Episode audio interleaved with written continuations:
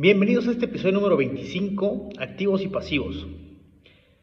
A ver, activos y pasivos me suena a contabilidad, pero vamos a ponerlo en su esencia, en lo que sirve, y la esencia es clasificar el dinero. Hablemos de activos y de pasivos, de activos y de deudas para tus finanzas personales. Una parte muy clara que puedes visualizar con tus quincenas es cuánto ingresas y obviamente cuánto gastas. Y hasta ahí se queda la mayoría de las personas que eso en esencia se resume en tu cash flow. Esto es trabajar para obtener un ingreso que te permita asumir tu costo de vida, gastar en viajes, costear la educación de tus hijos, disfrutar la vida. Eso es solo la mitad del camino para entender la esencia del dinero.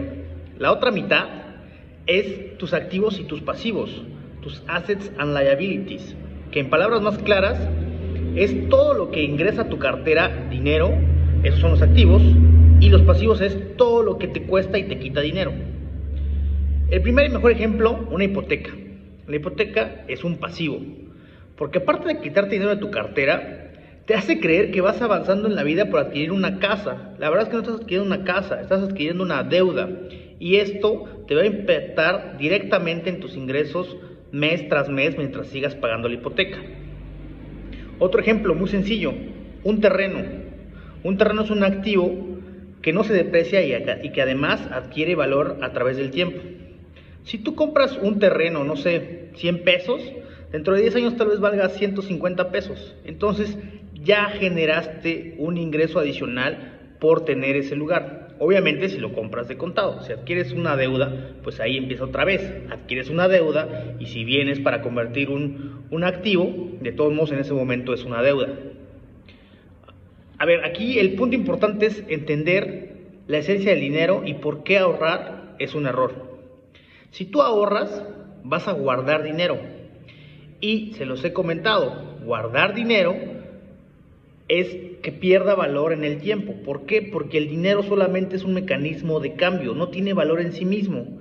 Y mientras tú guardas el dinero, el mundo sigue funcionando y entonces todas las actividades económicas van a seguir subiendo de precio, las cosas van a aumentar su valor y cuando tú saques ese dinero, pues vas a perder el valor correspondiente a la inflación en ese periodo. Si por ejemplo, algo sencillo, quieres ahorrar para la universidad de tus hijos, no sé, hoy la universidad te cuesta un millón de pesos. Tú vas y empiezas a ahorrar tu millón, tu, millón de pesos en 10 años, llegas a la final de 10 años y cuando quieres pagar tu universidad, ya la universidad no cuesta un millón de pesos, ya cuesta 1.5 millones de pesos. Entonces, por ahorrar y por no invertir tu dinero y no tener activos, pues al final de cuentas ni siquiera te alcanza para la universidad que te hubiera gustado adquirir hace 10 años eh, atrás, cuando valía un millón de pesos. La verdad es que no funciona así.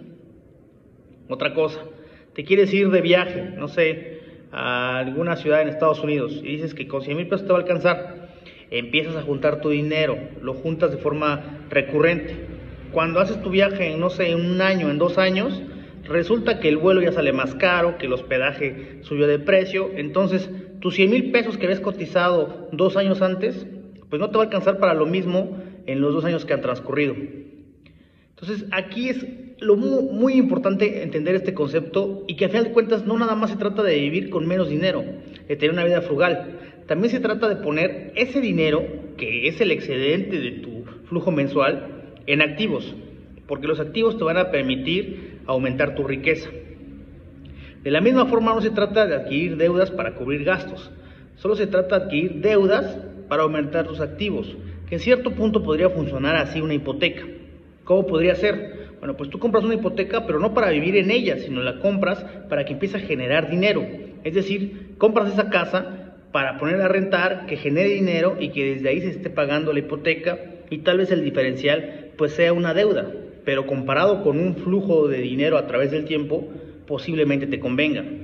Que eso es muy distinto a que adquieras una hipoteca y te pongas a vivir en esa casa cuando la realidad es que no tienes el dinero para poder llevar eh, ese ritmo de vida en ese tipo de, casas de un millón, dos millones, lo, que sea. Entonces, es muy importante dimensionar cuál realmente es tu posición financiera y con esto ver si una hipoteca te conviene.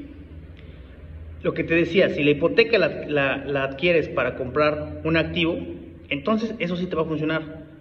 pero es no vivir en esa casa, es ponerla a rentar. Y eso te va a permitir aumentar tus activos en el largo plazo. Por eso también, aparte eh, de controlar tus gastos, hay que aumentar tus ingresos. Ver de qué forma estos ingresos aumentan mes con mes, ya sea a través de tu salario, a través de emprendimientos, encontrar alguna manera de que mes con mes llegue a tu cartera más dinero. La clave es aumentar tus ingresos, reducir tus deudas, controlar tu costo de vida, tenerlo muy medido, saber cuánto te cuesta vivir cada mes y mover tu dinero hacia la compra de activos. En algún momento, y esto es real para todos, nuestros ingresos por salarios van a bajar. No vamos a ganar lo mismo toda la vida, ni vamos a ir creciendo de salario, eh, o sea, sí hasta un momento, pero después vamos a tener que bajar de salario. La mayoría, tal vez haya algún caso que todo el tiempo siga aumentando su salario año con año hasta su jubilación, pero son los menos.